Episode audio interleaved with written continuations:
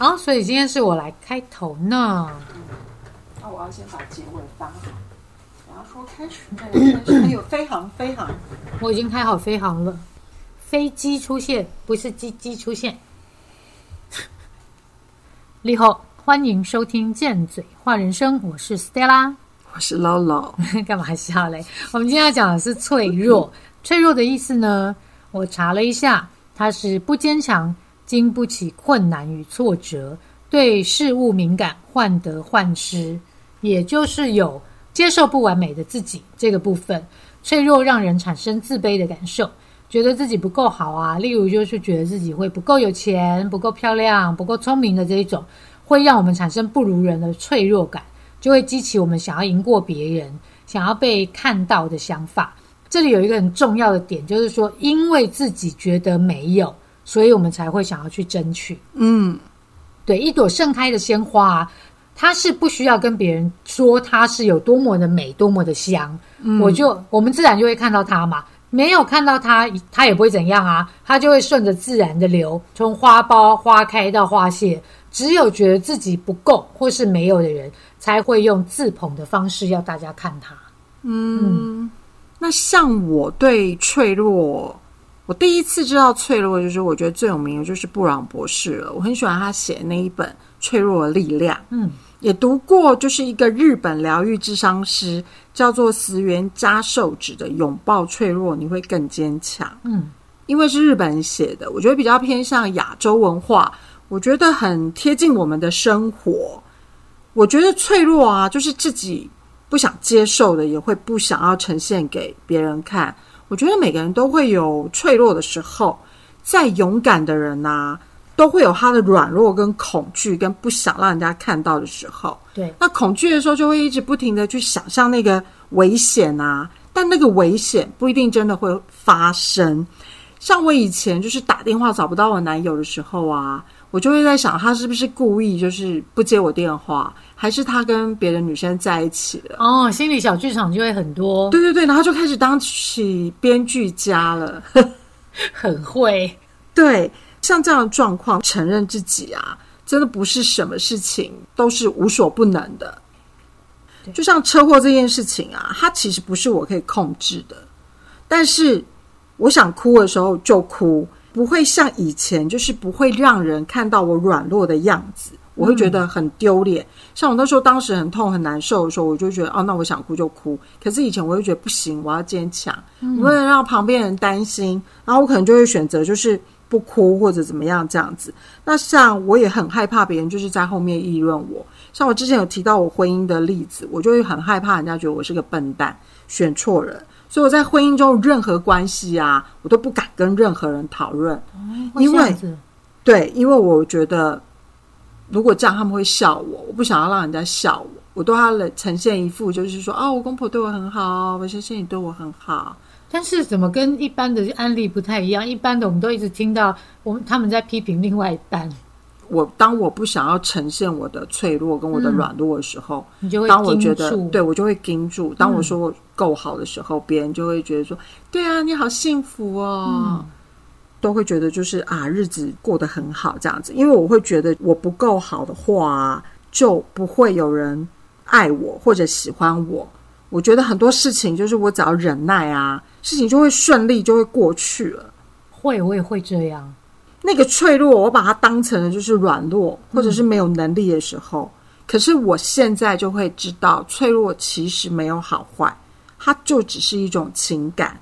什么什么伤心不能哭啊。或者什么心情不好不可以表现出来啊？嗯，像刚成为基督徒的时候啊，只要有情绪啊，我真的很讨厌听到我朋友说：“哈，基督徒怎么可以生气？基督徒不是有爱，然后很久忍耐，然后什么？如果有人打了你左边脸颊的巴掌，你就要把右边再蹭上去。”嗯。这是一种讥笑还是限制性思想？我觉得限制性思想，它就会给你贴上一个标签，就是哦，基督徒就不应该脆弱，就是应该很有爱，或者甚至有些人会对说啊，你修佛的人怎么还可以生气？不知道我佛慈悲吗？为什么你还会有不高兴的时候？嗯，那像有一些人，他会就是不愿意承认他自己的不会，他不知道这件事情。初期在咨询公司上班的时候，我们那时候有一个新人进来，嗯他那时候才刚毕业，那我当然就会问他说，我们那个时候还在用那个传真机，嗯，不像过去那 email 有像现在这么的发达。我不知道会不会有很多人不知道传真机是什么。那传真机它会有一个那个感应纸，感有啦，应纸现在 Seven 也还还都有传真啊。哦，对对对，我们没有 我们没有在上古时代，在老化成这样。好，那那个新人就是我问他你会不会用传真机，他说会啊，我当然会，所以他就去传了。传了之后，就是过了十分钟，客户就打打电话给我，跟我说。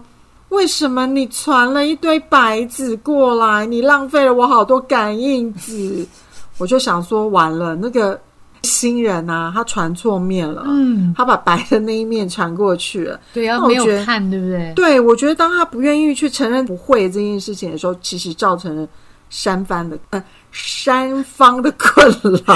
三藩市吗？San Francisco，太好笑了，三分困扰。反正就是大家都困扰了。嗯，其实我们的脆弱，就像他如果愿意告诉我他不会传真的话，那其实我就告诉他就好啦。其实他或许真的觉得自己事，会，他想说他只不是只就放下去传过去就好了嘛。但后来我觉得他的表情真的就是告诉我他不会。啊，其实很多哎、就是怕人家笑他不会，或是说他觉得有时候是自视太高，觉得这个很简单。嗯嗯，对，如果你对你信任的人展示脆弱啊，反而其实是可以拉近关系。对，上初期，我的男友年纪比我小，然后我离婚又带着小孩。有一次，我就偷看我男友的赖啊，发现他跟他的女同事约会，我就大哭。可是我就会故作坚强啊，想说没关系，我自己一个人就可以走出来，嗯，我自己一个人可以疗伤。我也不敢找人家说啊，很怕丢脸啊。我心里也会想说，如果我是男的，我也要找年轻的啊，我干嘛跟年纪大的在一起？就开始自己自卑了，对不对？对对对对对。然后我也常常会有这种自卑的感觉，对，懂。但是后来就发现真的不行，实在太难受，快死掉了。然后我就会去找我很信任的朋友，我就会在我朋友面前一直哭，一直说，然后所有自己的负面思想就一股脑的说。嗯，说完事情当然没有解决，可是那个思绪啊，真的会变清楚很多。嗯，而且那信任的朋友说话又很客观，我就会更清楚我要什么，更了解自己。就在说话过程中，其实就会更厘清自己。朋友也可以，就是我们更拉近关系，他可以了解，然后怎么可以安慰到我。真的不是对每一个人哦。如果有时候找错人的话，其实真的会更想死。懂，怎么会知道自己找错人的呢？就是他会一直骂你，早就跟你说啦。对，早就跟你说怎么叫你要分手了，就不这男的不知道好啊，。他年纪那么轻，他怎么可能会跟你在一起？对你不要想，他不会对你负责的。对，就是你不但没有被安慰，然后你反而觉得你的心情更差了。嗯，那这就是找错人，展现脆弱了。懂。在前几集啊，我们有提到那个 PUA 把妹技巧里面啊，嗯，就讲到有一个技巧，就是有钱要秀钱，有车要秀车这样子。嗯那那个只是让男生在追求女生初期的时候，让他们在表面上立于不败之地的方法而已。在追求表面的结果啊，就是他们就会想要不断的扩张他们自己。当他们不断的扩张自己，等于是扩张他们自己的自尊心，于是他们就会产生了我不能输，我必须要强悍，我必须要扛下这个责任的这种感觉出现，这样就会造成阳性意识过旺，阴性阴阳意识的不平衡。那我要讲的就是示弱，其实示弱是一种力量，在关系里面啊，逞强，逞强就属于阳性的意识嘛。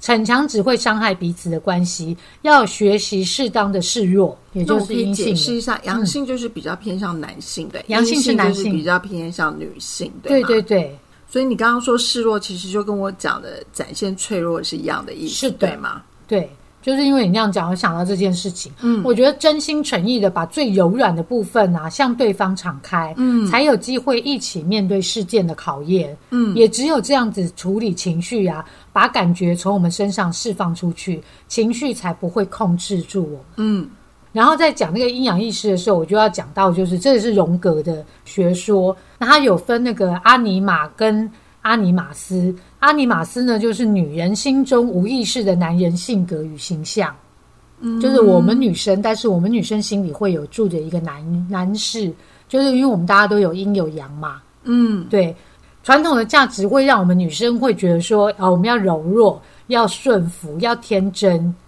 要依赖权威。我们从小就会有这种感觉，或是被教育成是要这样，嗯，所以女性无可避免的要面对道德的传统啊，社会的压制，以此为出发点，我们必须要克服这些压抑，并找到自己。那我们今天不会不要谈的是这个，我们今天要谈的是说，如果我们忽略我们女性哦，如果忽略我们的阴性面，嗯，我们不女性，就像我这样子好了。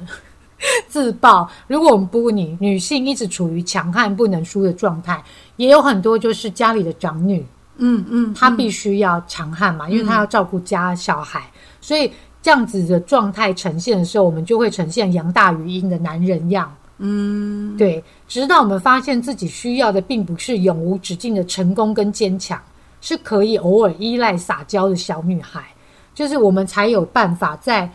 呃，一直让在阳刚底下的那个小女孩出来，呈现在外，让她长大。那如果女生一直占据阳性的位置，就等于把另外一半推到阴性的位置。因为我要阳嘛，因为阴阳是世界上阴阳平衡的。嗯，我教了另外一半，我一直处于阳刚，我很 man，我要做主，我要控制。那另外一半就等于是我们把另外一半推到阴性的位置喽，变成女生就要扛起照顾另外一半的责任。对方只要听话就好啦。就像我之前在炸鸡店，我的选择就会觉得你不要来，所以他就听话啦，他就不用来啦，他就待在家里，我就属于那个阳面，这是我后来有意识到的这个问题。对，但是我当时的选择是这样，这个没有对错，这也是我后来为什么要学习示弱，学习要给别人机会照顾我，然后学习撒娇的原因，因为我不想要再扛一大堆责任，我很清楚是我想要被照顾。所以我必须要调低我那个阳性意识，嗯，所以我就开始学习不逞强、不抢着做，不要我来我来这样子，嗯收起我的自尊心，学会说不，等着别人来帮助我，这样子我的阴阳意识才会达到平衡。嗯，那男生的部分，哎，嗯，你有没有想到一些例子？就是我觉得你讲到阴阳这个部分啦，我觉得我在我身就是同志，女生喜欢女生或男生喜欢男生的。我会觉得他们真的就是面对脆弱这个部分，我只是从他们身上去感受到，比如说像初期我就会认识一个呃男生，他喜欢男生，那他又不能就是在我们那个时代，就是如果你承认你喜欢男生，大家都会觉得你是有病的人，对，就觉得你生病了，甚至可能是要去量量量做法啊 那一种，然后或者是基督徒也是不能接受他们。他们就是有问题的，他们必须要被矫正。对，但是有可能他的原厂设定，他就是他天生他就是男生喜欢男生，最后他就是碍于这个世俗的障碍下，他可能就是娶了女生。嗯，像以前我的有一个主管，她就是嫁给了一个喜欢男生的老公，等于她嫁给了一个同志，所以他们也都没有小孩，过得很痛苦。后来就是等他们离婚才知道喜欢男生，但是因为他。又不敢讲出来，所以他还是必须有婚姻来当他自己的保护色。爱传统，对，所以他其实就没有诚实的对自己，或者是展现他自己的脆弱。嗯，我觉得还好，现在这个时代啊，是比较可以尊重跟接受接受同志，而且现在甚至就是可以结婚。我真的很替他们开心。嗯，因为像我也有一个男的朋友，他就也是喜欢男生，他就曾经要自杀。他就觉得这个世界容不下他，他会觉得老天爷为什么让他就是对男生有感觉，男生对男生有感觉，可是他就是没有办法喜欢女生。他真的就是女生怎么挑逗他，他完全就是不会有反应。对，可是只要男生轻轻可能摸一下他的手，他就立即就有了反应。他就会觉得为什么老天爷要这样对我？就是我。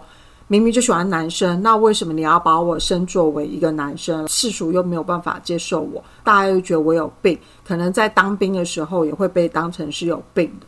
嗯，他在工作上面的时候不能是同志，像我就会发现很多女同性恋，很多时候就也会受限，就是都找餐厅的工作，因为比较会没有被歧视的感觉。为什么？就是他们不用去到一般的公司，然后让别人用异样的眼光看他。哦，会自动避开。但是现在这个情况真的是能接受度跟我们那个时对，候但是因为我们那个时代真的很多人嗯只是没有办法接受这一块，开始就是展现他们的脆弱，或者他们愿意诚实，真的就是男生跟男生在一起，如果他们是幸福，接受那个独一无二，像我们刚刚讲的展现脆弱或什么的，我觉得这就是一个很棒的一个接受自己诚实的样子。我觉得就是因为传统道德啦，因为在我们那个年代，他们没有办法去对抗，他们的力量也不够大。现在因为大家有团结起来，然后去抗争过，然后现在也就有投票过了。我觉得现在这个父母接受的几率也很大。对，大我记得有听过以前我的一个同志朋友，他就说他们在比如说国中的时候，大家不会看 A 书啊、那个嗯漫画之类的，然后他们就也不是漫画，那时候是反正就看 A 书，然后传到他那边去的时候，他觉得他看到他觉得没有没有感觉，就是对于男男欢女交一样，他觉得没有感觉，嗯，但是他却对他们同班有一个男生会有生理反应，他自己也吓到了。哦他就会觉得初期不知道的时候，对他自己也吓到，他觉得说他怎么会是这样？所以有些时候，在尤其是很多直男会不懂同性恋的男生或女生，反正他们会不懂同性恋这些这件事情，他们就会觉得，因为他们很恶心，要干嘛？你不要过来干嘛？你不要过来弄我，就会有鄙视的那种感觉。我会觉得这是很没有必要的一件事，或者常常就是会被欺负，或者觉得就是呃，他怎么就是这么娘娘腔这样。娘腔爱找你吗？还好，就是我的朋友自杀没有成功，嗯就是活着的时候啊，就会有希望。成为什么样的人才会快乐啊？我觉得就是要喜欢自己，跟接受自己的所有一切。嗯我觉得他过得很辛苦，但也还好，就是关关难过，关关都过了。嗯，生命里的转折，就是像现在，就是已经可以结婚，然后也不再被当成有病，真的很祝福。不管是喜欢男生或喜欢女生的人，每个人都可以勇敢的做自己。嗯，我刚刚讲到的就是阿尼玛斯嘛，现在嗯我要讲的就是阿尼玛，是男生心中的阴性女生。嗯，因为现代社会啊紧凑，生活步调啊就比较快，缺乏个人发展的空间，会让人在追求金钱、权力等物质生活的同时，慢慢失去自我。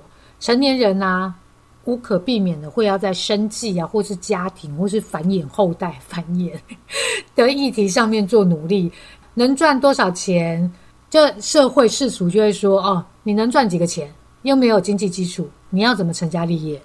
所以男性呢，往往就会在这些期待当中慢慢失去做梦的能力，于是他们就改把那个力气花在关系当中，攻击、抱怨另外一半，将生活的压力发泄在亲人啊，或是别人的身上，例如跟着政论性节目靠北版啊，就是去骂那些从来都不认识的人。嗯，对，就会一昧的释放自己这样子的不满，因为阳性意识就是攻击嘛。嗯，对，因为他没有释放掉，他就会攻击。那另外一种呢，就是过度的膨胀自我，就会变成自吹自擂。嗯，这种其实背后就是自卑啊。其实我觉得自我价值并不是靠虚张声势来支撑的，而是在适当的时候啊表现跟收敛。当男性终于能看到自己的价值，回归自己，将所有的碎片片段整合之后啊，就会成为一个完整的人。嗯，对，阳性意识的课题就是面对自己的自卑。其实我觉得无论男女啊，在发展自己内在阳性或是阴性的精神面的时候，都需要让原本对立的灵魂合而为一。荣格认为啊，当我们有意识的察觉到我们这些阴影，承认我们这样让这些阴影，就我们之前讲的黑暗是一种力量、那本书里面，承认这些是我们的一部分，我们才能不受这个干扰。讲到这个啊，我又觉得最妙的是，我今天要来录 podcast 的时候啊，我的脸书上面就出现了朋友的分享文，皮卦跟太卦。嗯，它跟这个的关系是在哪里？皮卦，皮卦就是上阳下阴，就是那个卦三个横杠，上面是阳，下面是阴。上阳下阴呢，你就会觉得说，诶，阴是地嘛，嗯，阳是天，地在下，看似井然有序啊，天在外，地在下，看似井然有序，为什么会是否呢？否就是否决的那个否，它这个其实就是内小人外君子。人家以前说为女人与小人与女子难养也，所以阴卦就等于小人跟女人，阳就等于是君子。那当你把君子的那个外表放在外面，内心却是女人或是小人的时候，它其实是反着的，就隐藏着。它这个痞卦的意思就是隐藏着闭塞不通、上下不和。以感情来讲，就是不敞开心胸，没有办法互相体谅。就是夫妻外表看起来相当恩爱，但小小的纠纷就会吵架，感情冷淡啊，没有办法互相好好的体谅，这就是脾卦。嗯，太卦呢，就是反过来，也就是我们三三三三见嘴话人生的那个太卦，上阴下阳，上阴下阳就是外小人内君子，也就是我把丑话讲在前面，我们把贱话先讲出来，嗯，天地位置颠倒了，就等于是你让。阴性面呈现的阴性面，阴性面就等于你的软弱面哦。嗯，呈现在外的话，那就有助于两者之间气流的交流。那阴阳调和之后，才能生万物，才能够圆满。嗯嗯，所以才会说否极泰来。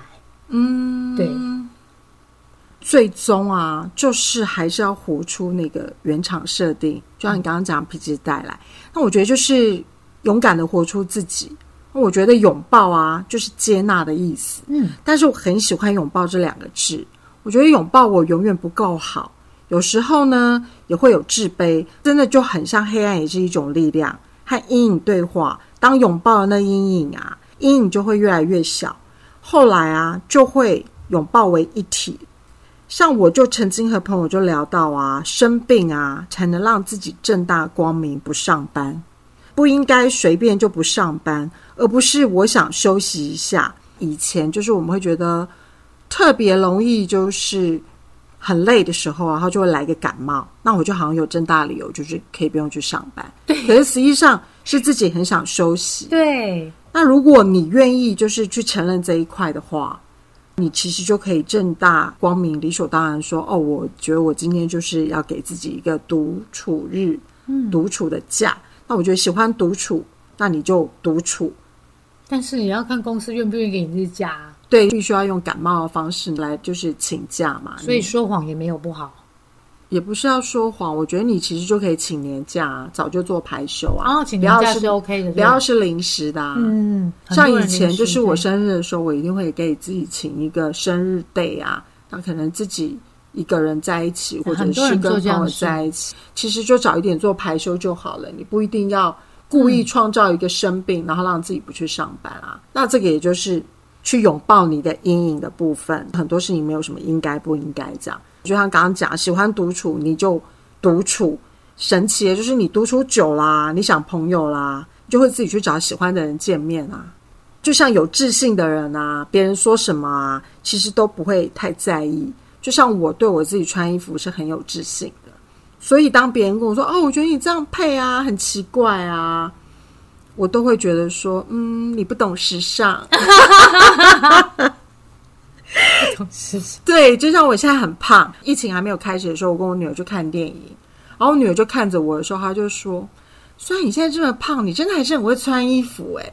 我就会笑笑说：“对呀，这是我的天赋。”嗯，所以我觉得，当就是你有自信的时候，别人觉得你穿的很奇怪的时候啊，你也不会觉得怎么样。接下来，你真的就是要去承认。我觉得承认真的非常好用。像大家都会说我很龟毛啊，我都会说：“我哪有？